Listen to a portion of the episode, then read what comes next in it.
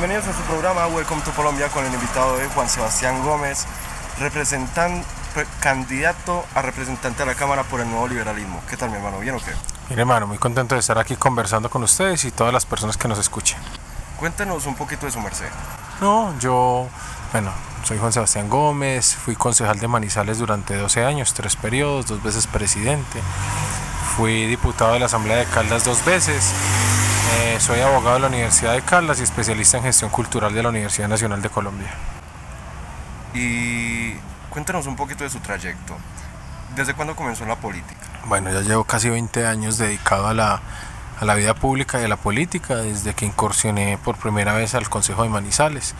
Eh, posteriormente, después de esos tres periodos y de trabajar mucho por la capital, mucho sobre todo en procesos culturales, ambientales, animalistas y de planeación, pues me voy a la asamblea departamental donde fuera de esos procesos también empiezo a hacer un a trabajar un tema que nunca me imaginé trabajando pero que es vital y que hoy ocupa digamos como mi, mi mayor parte de mi agenda y de mis preocupaciones que es el tema de la infraestructura del departamento.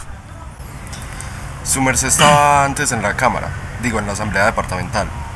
¿por qué renunció? en 2020 renunció cierto si yo renuncio a la asamblea departamental por dos factores uno de forma y uno de fondo. El de forma es que eh, no se aprobó en el Congreso de la República la reforma política.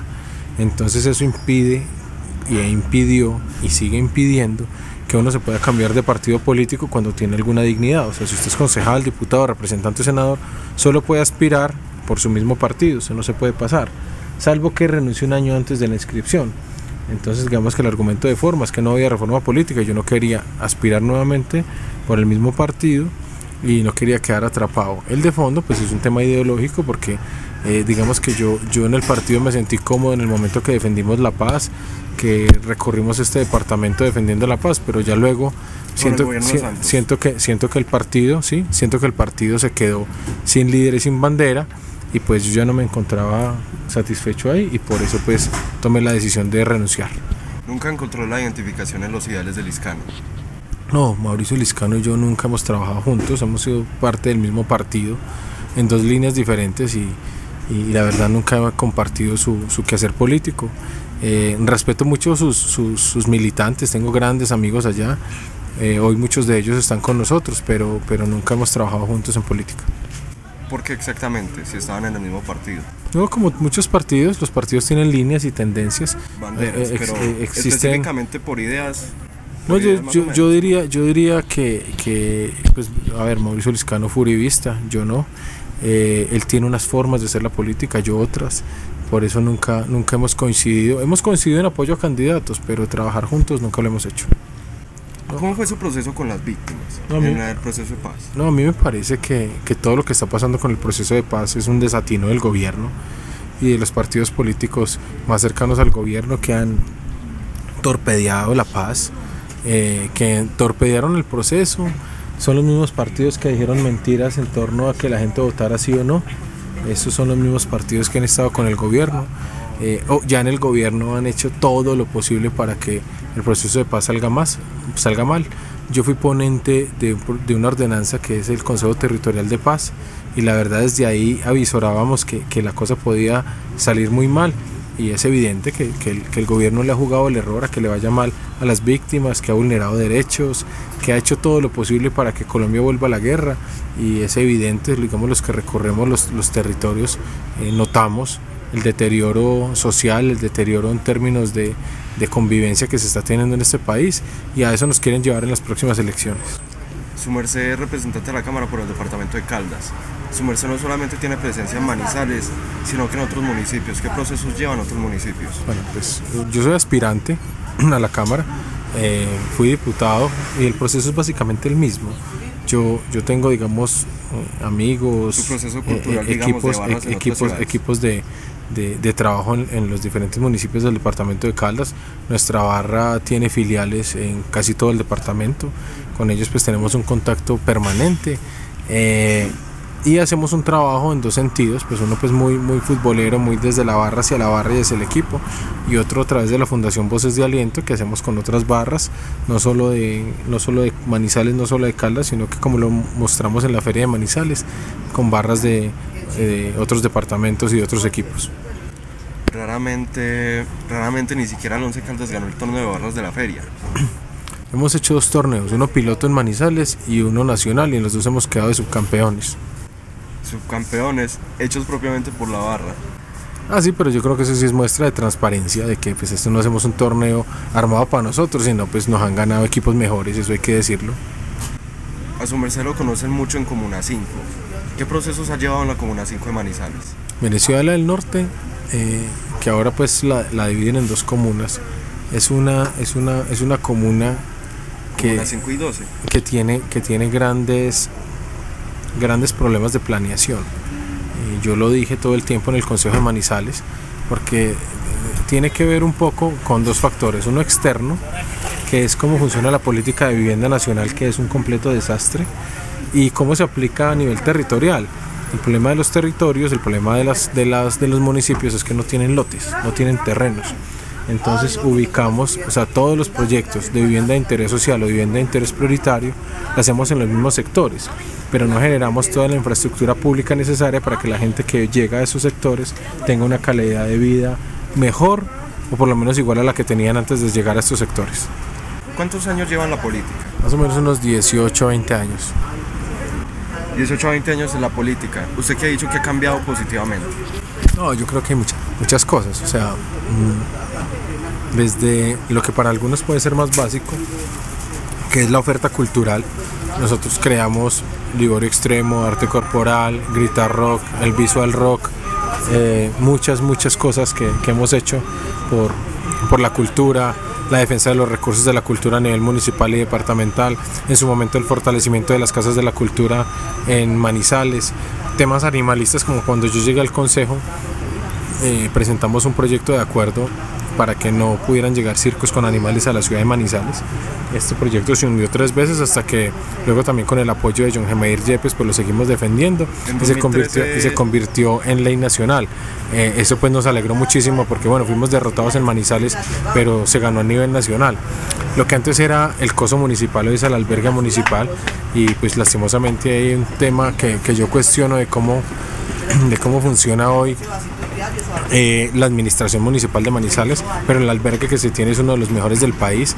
Se dio un gran proceso también en términos animalistas, que fue la sustitución de vehículos de tracción animal, en lo que eran conocidos como las carretillas o como les dicen en otras partes las zorras. Ese fue un proceso muy bonito que también hicimos con, con John Gemair Yepes. Eh, estuvimos también defendiendo un tema de escenarios deportivos en, en, en la ciudad de Manizales y muchos otros temas que hicimos en Manizales que luego los llevamos al departamento. En el departamento yo creo que, que hay cosas muy importantes que han pasado, proyectos que hemos defendido, como por ejemplo... En el departamento también hemos defendido proyectos muy importantes. Yo fui ponente de la modernización institucional de la gobernación de Caldas. Eh, también hemos defendido todo lo que tiene que ver con el plan vial de Caldas, del departamento de Caldas. Allí se han hecho dos cosas importantes. Uno, En términos del departamento, eh, yo fui ponente del proyecto de modernización institucional que le dio origen a muchos otros procesos y eh, proyectos dentro de la gobernación de Caldas. Haber defendido el plan vial y ver que hoy sea una realidad tanta pavimentación en el oriente de Caldas, en el norte eh, del departamento también.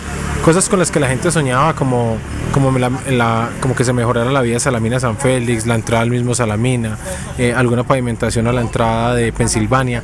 Tantas cosas que hemos defendido y que le han cambiado la calidad de vida de la gente, yo creo que valen la pena y, y nos ratifican el compromiso con el quehacer político y lo público. Su merced fundó la barra Holocausto. ¿Qué lo hizo ponerle ese nombre tan, cómo sería, rimbombante? Nosotros cuando formamos la barra, eh, nosotros, nosotros éramos cuatro personas, luego empezamos unas reuniones más o menos de unas 20 personas y, y cada uno y digamos desde ese momento ha sido muy interesante porque la barra siempre tomó decisiones democráticas. Y en ese momento digamos la propuesta mía era Norte Zona 11 eh, pues, eh, pero había otras personas que tenían otras ideas otro presentó Frente Albo alguien presentó Holocausto Norte y pues nos derrotaron. Luego nos fuimos a la etimología de la palabra para tratar de encontrar cómo, cómo nos identificábamos con, con, con, esta, con este nombre que no ha sido fácil de, de defender ni de mantener. Pero pues que ya es un hito y ya, y ya nuestra barra pues digamos que, que lo menos importante a veces es el nombre y más bien es lo importante es la colectividad. ¿Y como qué definición le han dado? No, holo significa fuego, caustum significa todo, es todo quemado. Digamos que es una palabra que está muy estigmatizada por el tema eh, de la Segunda Guerra Mundial, pero pues nada que ver con nosotros, ni con ideología, ni nada de eso. Nosotros entonces convertimos esa, esa idea de ese fuego en energía. Cuando nosotros formamos la barra nos permitían ingresar al estadio sal de nitro, la mezclábamos con azúcar y siempre recibíamos el equipo con fuego y humo. Y digamos que desde ahí decíamos, bueno, esta es toda la energía, más la energía nuestra que le queremos transmitir al equipo. Y desde ahí defendimos el nombre, sobre todo cuando nos prohibimos eh, ingresar pancartas al estadio con ese nombre, pues digamos que también se nos volvió como, como un tema de causa, lo defendimos y, por eso pues mantuvimos nuestro, nuestro nombre. Venga y su merced, ¿por qué no tiene buenas relaciones con la barra antifa? ¿Con la barra qué? Con la barra antifa. ¿Con cuál barra antifa? Con los muchachos antifascistas de la barra que llevan procesos, digamos, de protesta social. No, eso no es cierto, pues es que uno de los fundadores del proyecto y el proceso Antifa de la Barra Holocausto Norte es James Vanegas, quien es uno de los fundadores de la Barra Holocausto Norte conmigo, pero además pues es mi mejor amigo. Eh, Mateo y todos los, los, del Parche Antifa, ¿no? yo tengo muy buena relación con ellos. Pues yo he sido, yo, yo estuve marchando con la primera línea, etcétera. Hay una facción de Holocausto que no tiene muy buena relación con ustedes esa facción antifascista que no se lleva muy bien con ustedes. Pero si es el parche antifa de la barra, con el parche antifa de la barra nos la llevamos bien. Nosotros, eh, la estructura de la barra es una estructura monolítica. La gente que no es de la estructura de la barra podrá no tener la mejor relación con algunos de nosotros porque no mantienen los mismos procesos. Pero nosotros, eh, con ningún parche de la barra, tenemos ningún inconveniente. Entonces serían procesos separados entonces. No los conozco, no sé quiénes son. marchas del 2021. Marchamos todos los días, fuimos con la barra, participamos en todas las actividades, los plantones, las marchas, los canelazos, participamos del comité del paro, Estuvimos desde el primer día hasta el último día asistiendo y apoyando. Ya que no hayamos hecho parte de la primera línea o que no hayamos hecho parte de bloqueos, eso es otra cosa porque también fue una decisión de la barra y era marcha si bloqueo o no. Entonces ya individualmente pues cada, cada individuo podía realizar sus actividades, pero como barra apoyamos todo el tiempo el paro y la marcha digamos que eso también fue una controversia entre el grupo de barristas.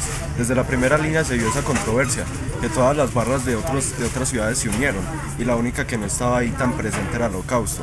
Por eso era la distinción de, tal vez puede ser no la barra como en sí, sino otra facción de barristas de Once, de once Caldas que tenían esa distinción.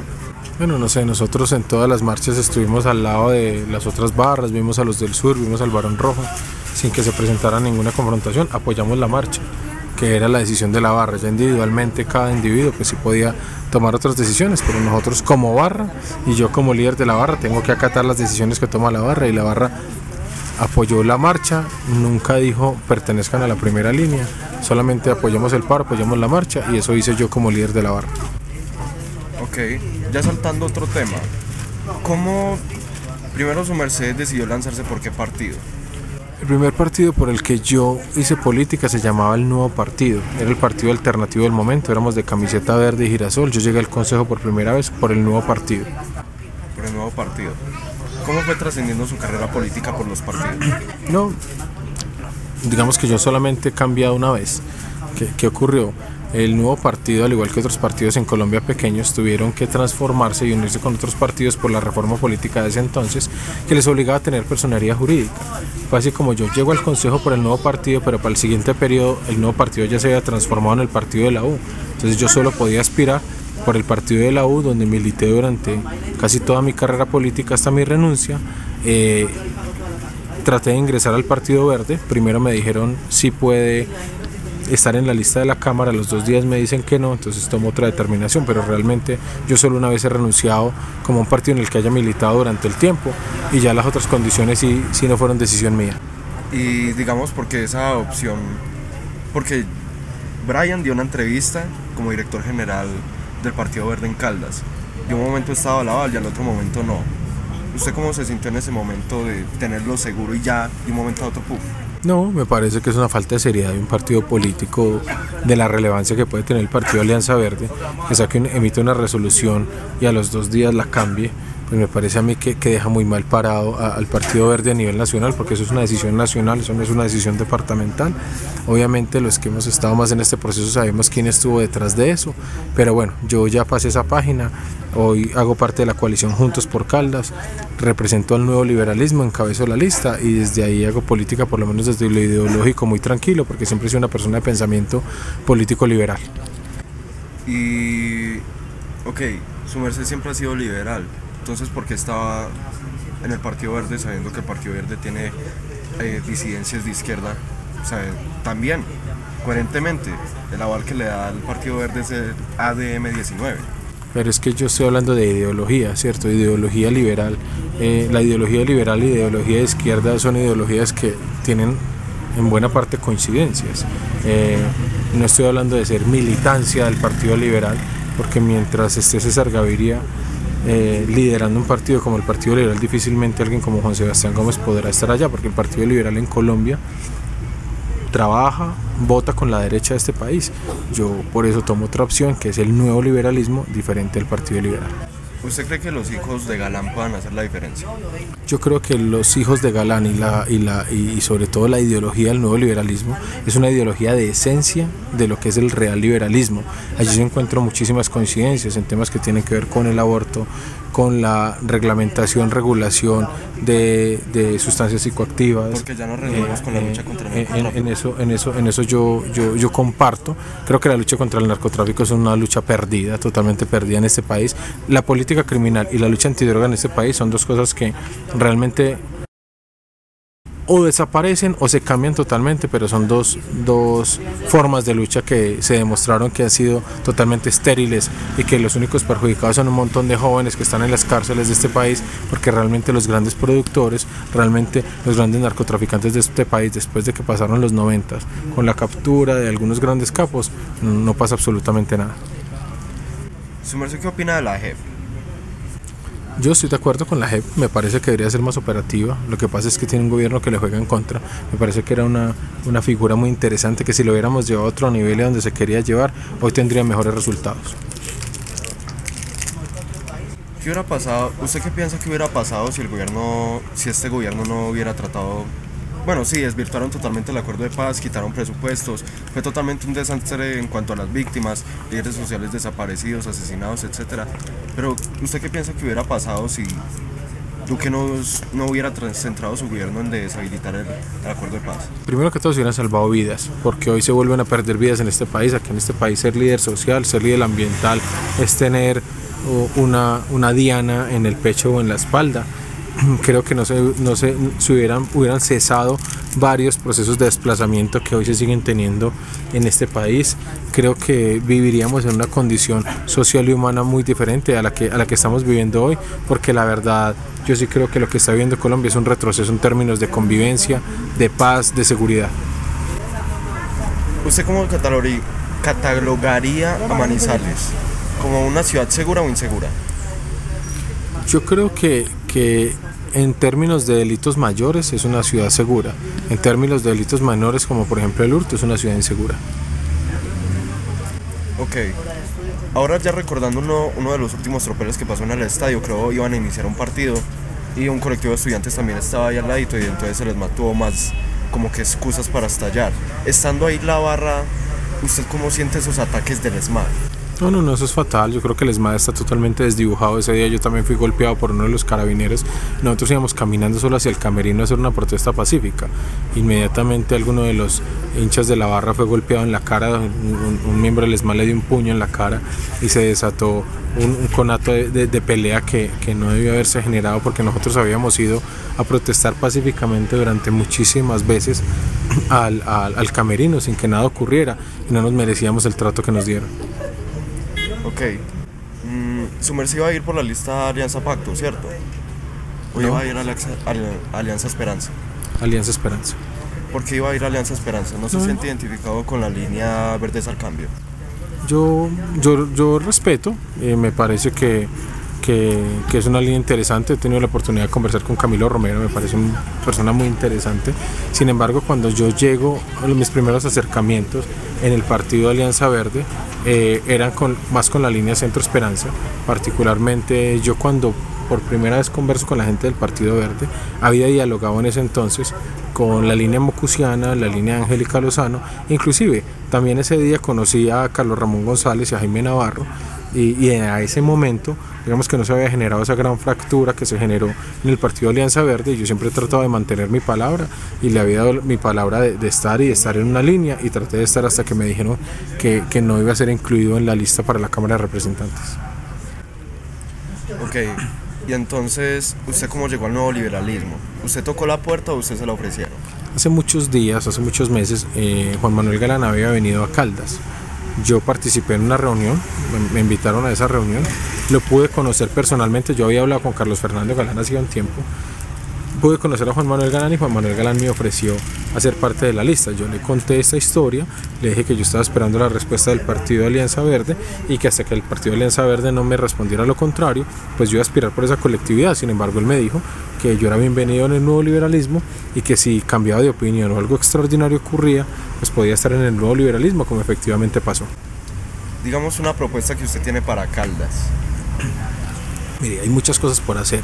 Caldas primero tiene que recuperar la relevancia política que ha ido perdiendo eh, durante los años en, temas de la participación del Congreso de la República. Si usted mira la participación de Caldas no solo en el Congreso, sino en el gabinete ministerial, hoy Caldas no tiene un solo alto funcionario, después de haber tenido inclusive ministros, Caldas no existe políticamente eh, para este país y eso hay que recuperarlo. Y eso se recupera a través del debate, de la gestión, del trabajo, del juicio y del rigor que le demos los, los congresistas de Caldas a, a ese trabajo. Aquí hay Entonces, un, aquí... diría que el proceso de las cámaras se ha perdido. Más que el proceso de las cámaras es el trabajo individual. Además porque en Caldas ha sido imposible que los, que los parlamentarios trabajen juntos. Si uno mira las otras regiones y las otras latitudes, pues sí, se dan muy duro en las campañas, se critican, se cuestionan, pero posteriormente cuando llegan al ejercicio de, de, de, lo público, cuando tienen que unirse las bancadas, por ejemplo la bancada de la costa funciona monolítica, la, la bancada antioqueña de la misma manera. En cambio nosotros eh, nos pasa que, que no superamos las campañas políticas y cada cada congresista se queda con su pedacito, hace su pequeña gestión, lucha por sus cosas, lucha por su partido, lucha por sus eh, alcaldes, pero no hace un trabajo, digamos, de la mano de los demás parlamentarios. Y yo creo que por eso hemos perdido. Tenemos como cuatro líneas, ¿cierto? Conservador, liberal, cambio radical, centro democrático. ¿Y cuál era la otra? Partido de la U. Partido de la U. Padre, Liscano padre todavía sigue, ¿cierto? Eh, Oscar Tulio Liscano todavía representante de la Cámara por el departamento de Caldas. Las investigaciones de paramilitarismo del Liscano creo que afectaron a más de una persona involucrando al Liscano. No, no solamente al Liscano, sino su merced qué opinaría de lo que pasó con Pirri. El cierre del programa base de la investigación con Liscano. Lo que pasa con Pirri y lo que pasa con cualquier medio de comunicación eh, en términos de censura es cuestionable. Sea, un país, no hay nada más antidemocrático que la censura. Este es un país donde se supone que hay libertad de expresión y yo pues a Pirri lo conocí hace mucho tiempo. Es su modo de trabajar, lo respeto y me parece nefasto que le hayan cerrado su programa como muchos otros programas y noticieros independientes que se han cerrado en este país, porque aquí eh, los medios de comunicación más masivos trabajan para los mismos eh, grupos económicos que son los que ponen presidentes y la mitad del Congreso. Usted, usted estaba siendo diputado mientras que teníamos la, tenían la mayoría de Santos. ¿Su merced piensa que, piensa que fue un bueno o malo el gobierno de Santos? Yo creo que tuvo aciertos y desaciertos, sobre todo desaciertos en términos comunicativos. Eh, me pareció un gobierno muy torpe, me parece que era un gobierno que comunicaba muy mal, me parece que tuvo aciertos como la defensa de la paz, y ahí fue, digamos, donde yo me encuentro con ellos. Creo que tuvo aciertos para el departamento de, de Caldas, como tener ministros caldenses. Eh, y por ejemplo, lo tengo que decir por conocimiento propio, eh, creo que por ejemplo ministerios como el Ministerio del Interior eran ministerios con mucha apertura, que fortalecían procesos regionales, procesos departamentales, creo que se le hacía muy bien al país. Obviamente también cometieron muchísimos errores. Ok. ¿Su merced qué piensa de la alianza Pacto? Alianza Verde Pacto. No, me parece que, que, que que nos ha faltado madurez, nos ha faltado grandeza para ser capaces de unirnos en torno a lo, a lo fundamental y respetar las reglas de juego. Eh, yo siento que hay una derecha silenciosa en este país que se mantiene intacta, mientras el centro y la izquierda se despedazan y, caemos en esa trampa de dividirnos. Yo espero que, que, esta vez sí realmente haya un cambio en este país y no mantenga el poder la derecha. Su merced tiene reconocimiento de las casas políticas que hay en Manizales y Caldas, más o menos los dueños de las empresas grandes y de los clanes políticos. Su merced, ¿cómo es que no ha trabajado con esos clanes teniéndolos a la esquina? con ediles, con concejales, etcétera. No, yo no, yo, yo, es que yo cuando, yo empiezo a hacer política hace ya casi dos décadas, yo entré tratando de romper una hegemonía que se, que se daba en Caldas, que era el barcoyepismo.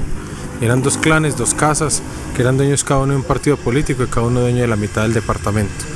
Yo fui el primer presidente del consejo que no fui de esa línea y con esa idea me quedo y es lo mismo que estamos haciendo ahora.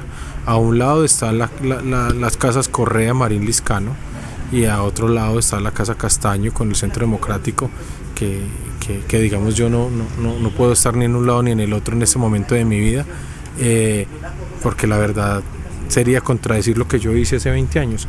Entonces prefiero hacer política, así nos cueste más, así sea más difícil para nosotros llegar, porque pues a mí esta no es la primera vez que me bloquean un aval. Yo traté de ser candidato a la alcaldía de Manizales y se me generó el mismo problema de ahorita, generado por los mismos. Entonces no me extraña porque hay, unos, hay unas familias que quieren que la política sea de ellos y para ellos. En, Caldas vivimos una cosa que yo no sé si la gente cae en cuenta. El presidente del Partido Conservador Omar Yepes en las pasadas elecciones trató de poner a su hermano. Como no llegó, ahora puso su otro hermano. Mauricio Liscano tiene a su padre representante a la Cámara. El alcalde de Manizales quiere poner a su primo.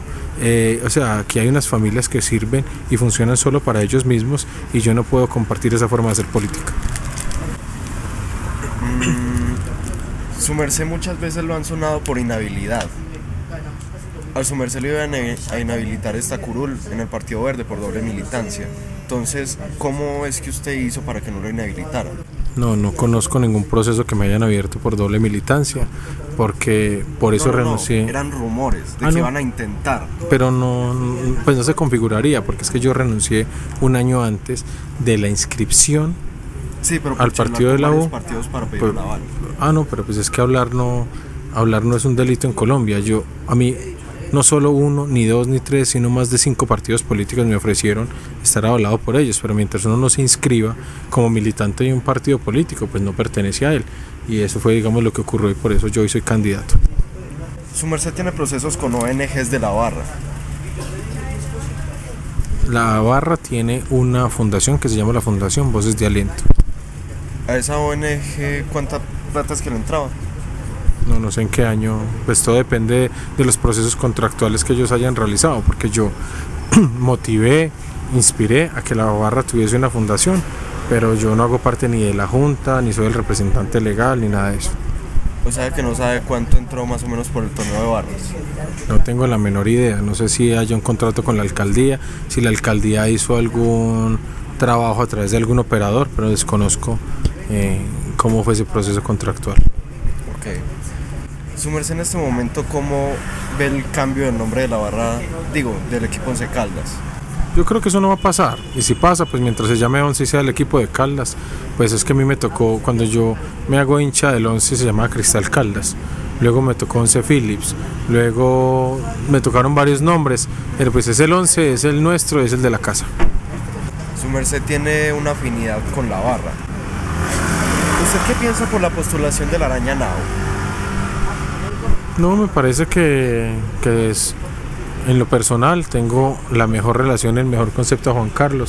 Me parece que lo están utilizando que es una afrenta también a la política y a la forma, pues como, como, como busco a alguien que sea simplemente popular, pero no, no desconozco si Juan se ha formado o no para hacer un cargo tan importante, ejercer un cargo tan importante como la Cámara de Representantes. La verdad, eh, siento que lo están usando, que es el oportunismo político que ya han usado, porque no es la primera vez que lanzan a alguien relacionado con el fútbol, relacionado con el Once Caldas, que no haya tenido una formación en lo público. Entonces sería meter una estrella, meter el youtuber de la situación. Sí, pero realmente uno sabe que, que la estructura de Mauricio Liscano está trabajando es con otro candidato y muy posiblemente a Juan Carlos Senado es una persona que están utilizando solamente para llegar al umbral. Es impresionante cómo hicieron esta jugada de hacerse independientes, con varias listas y viéndolo desde la parte micro del CMJ me sorprendió muchas veces que el independiente no era tan independiente, sino que era ayudado por el partido político. Y digamos, una consejera de juventudes en este momento estoy buscando inhabilitarla por ser financiada por el Partido Conservador. No, no, lo que, lo, lo que, lo que ha ocurrido en Caldas en los últimos años es vergonzoso. Yo los llamo los candidatos Dumi que, son una fachada, pero detrás de ellos hay otros que finalmente los financian, los manejan, los administran y toman las decisiones. Entonces aquí la gente empieza votando por alguien, pero realmente detrás de ese alguien hay es otro. Y eso es muy lamentable que le pase a la política caldense. Es muy, muy lamentable que le haya pasado a Manizales, es muy lamentable que también haya, lo hayan hecho con los MJs. ¿Su merced qué piensa de lo que hizo Erwin Arias al rechazar el proyecto de Alexander Rodríguez? ¿Pero cuál de los proyectos? el último. El que creo pasó en noviembre, es de la legalización de espacios públicos de uso recreativo de la marihuana. Pero pues ese era un proyecto que se estaba discutiendo a nivel nacional sobre la reglamentación del uso de la marihuana eh, con fines recreativos. Yo lo dije yo soy respetuoso de las personas, duro con el problema suave con la persona. Siento que Erwin Arias ha tenido las posiciones más retardatarias de cualquier parlamentario caldense en términos del aborto, en términos de las sustancias, en términos de absolutamente todo. Ha actuado más allá del Partido Conservador, más allá del Centro Democrático. Ellos dicen que Cambio Radical es un partido de centro centro derecha, pero las posiciones del doctor Erwin sí han sido casi que de extrema derecha y su merced también está en la coalición de Mira. Siendo este un partido cristiano de iglesias cristianas, ¿cómo es que uno encuentra una coherencia política teniendo al Partido de Dignidad también en la misma coalición? Porque nosotros tenemos un acuerdo de coalición que no tiene ningún compromiso ideológico y que respeta cada una de las líneas. El acuerdo, el, acuerdo de coalición es un acuerdo público que está radicado en, en, la registraduría, donde dice exactamente que el movimiento Mira tiene su propia candidata para que la gente que tiene esos temas ideológicos acorde a lo que profesa el Mira, pues lo haga por ellos. El movimiento de dignidad, que es un movimiento de centro izquierda, tiene dos candidatos, el movimiento nuevo liberalismo tiene dos candidatos, entonces cada uno se respeta sus temas ideológicos, no hay un compromiso ideológico ni siquiera de cómo va a votar eh, cualquiera de los parlamentarios, o sea, si llega alguien del nuevo liberalismo, si llega alguien de dignidad o si llega alguien de mira, pues tomará decisiones en torno al ideario de su partido político, más no de coalición. Digamos que su merced llega. ¿Qué problemática de una vez arrancaría esta administración? ¿De cuál administración? Digamos, de la departamental y municipal en Manizales. Pues digamos que eso ya se sale del ámbito de un parlamentario, ¿cierto? Cuando uno está en la Cámara de Representantes, pues discute los temas nacionales. Sin embargo, yo, yo, yo, yo creo, yo creo, yo creo que, que, digamos, yo soy un convencido total del plan de desarrollo del departamento y trataré de hacer todo lo que se me alcance para conseguirle recursos a ese, a ese proyecto. No sé en qué vayan los proyectos a nivel de Manizales, porque veo muy, muy estancado y muy enrarecido lo que tiene que ver con el proyecto de la PETAR. Me parece que vamos supremamente atrasados con el proyecto de, del, del diamante de cables y que vendió el alcalde y veo y veo inexistente otro proyecto que vendió el alcalde que es el proyecto que tiene que ver con el sistema integrado de transporte, mucho más cuando él está aliado con un candidato a quien respeto profundamente, a su familia también, pero pues que hace parte de la familia de los transportadores de Manizales, que no creo que les convenga y les interese sacar adelante el proyecto de, del sistema estratégico de transporte, así que yo creo que esa alianza política del alcalde eh, le costó a Manizales tener sistema estratégico de transporte esos cuatro años una falla en el cableadero más o menos. Su merced diría que hay también una incoherencia con la línea política del alcalde al financiar o al destinar recursos más bien al cableadero y no a Río Blanco. Lo que pasa es que como el señor alcalde, a ver, la gente votó por un voto programático que vendió cables. La gente votó por eso. La gente no votó por Río Blanco, la gente votó por los cables. Eh, lo grave es que no veo ni a Río Blanco ni veo los cables. Además porque la defensa de Río Blanco no fue una defensa, eh, digamos, genuina del actual alcalde porque había otras personas que realmente sí lideraron ese proceso y el alcalde yo siento que siendo candidato se montó en ese bus, pero no era un bus de él. Mm, ok. Ya me está corchando con las últimas respuestas. Su ¿cómo lleva la alternatividad en usted? Pues digamos que es que eso la alternativa me parece tan subjetivo. Pues yo no sé, o sea, yo nunca he escuchado como música muy comercial. Eh, hay gente que dice que mi estilo de vestir o mi estilo propio es diferente o que yo por ser vegetariano o porque, no sé, porque uso un método alternativo de transporte y uso una patineta eléctrica. no sé, eh, si eso es alternativo o no, pues la verdad a mí me, me, tiene como, como sin cuidado. Lo que sí es claro es que hoy hay una nueva alternativa política en Caldas que se sale de esos dos grandes bloques, que es la coalición Juntos por Caldas, y digamos que desde ahí sí tratamos de hacer una política alternativa como alternativa al departamento. ¿Su merced alguna vez tuvo, digamos, algún, algún riesgo por su integridad? Sí, claro, pues yo hace muchos años que empezando mi carrera, eh, pues tuve amenazas de, de, por parte de paramilitares, eh, pues tengo que, que decirlo que, que, alguna vez pues trataron de, de atentar contra mi vida eh, integrantes de otras barras, pero digamos que todo eso está superado. Ok, entonces su merced no cuenta la, los atentados del ESMAD. No, pues- las manifestaciones activamente. Sí, claro. ¿Hasta Pero pues, punto? no, digamos, digamos yo, yo, yo tuve un, un- un- un capítulo de mi vida muy duro. Eh, yo fui agredido en un camión de la policía hace unos años. Fruto de esa agresión eh, de la policía me tienen que hacer una cirugía y por los problemas de salud que tiene este país termino en coma, en cuidados intensivos. Eso para mí fue un momento muy difícil de mi vida, para mí, para mis amigos y para mi familia. Así que, que claro que la vida pública, lo que yo he hecho y lo que he vivido me ha traído consecuencias. No ha sido fácil, pero bueno, acá seguimos. Ok. Mm, su merced, su merced, ¿qué opina del ESMAD? Más en Manizales. Yo pienso que a Vera ya se le salió de las manos. Se le salió de las manos en cuanto a lo que hicieron desde, desde Maltería, más o menos. Yo, yo lo que creo es que la máxima autoridad de policía en un municipio es el alcalde. Y el alcalde nunca estuvo a favor de la manifestación. El alcalde tenía un doble discurso. El alcalde nunca ejerció su autoridad de policía. Luego la delega en la Secretaría de Gobierno que tampoco, que tampoco la ejerció. Y me parece a mí que desde ahí todo fue un desastre, ¿cierto? Eh, porque, porque cuando la autoridad civil renuncia a las facultades que le da la ley y que le dieron los ciudadanos al votar por él, pues no podía pasar nada diferente a lo que ocurrió. Lo que yo sí creo es que se debe hacer una revisión de fondo, no solo del ESMAD, sino de cómo funciona la Policía Nacional en Colombia. Mm, usted estuvo en Maltería el 12 de mayo.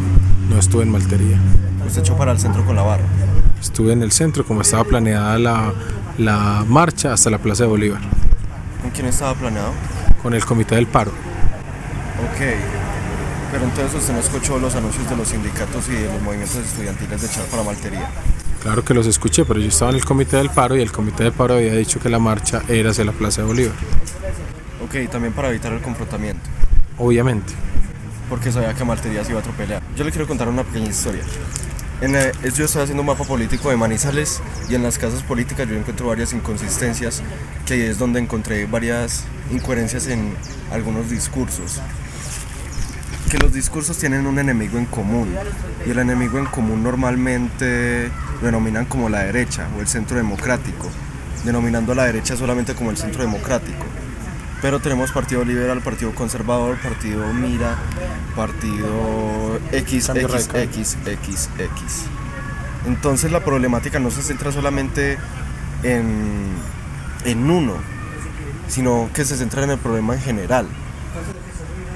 Si usted analiza cómo está hoy Caldas políticamente en términos de los electos, hay cinco cámaras de representantes, cinco cámaras, cinco cámaras que, que son partidos que han estado del lado de la derecha. O sea, el Partido Liberal, el Partido Conservador, el Partido de la U, el Centro Democrático y Cambio Radical. O sea, hoy Caldas no tiene una participación en la Cámara de Representantes ni de centro ni de izquierda. Así. Muchas gracias. Tiempo, mi hermano.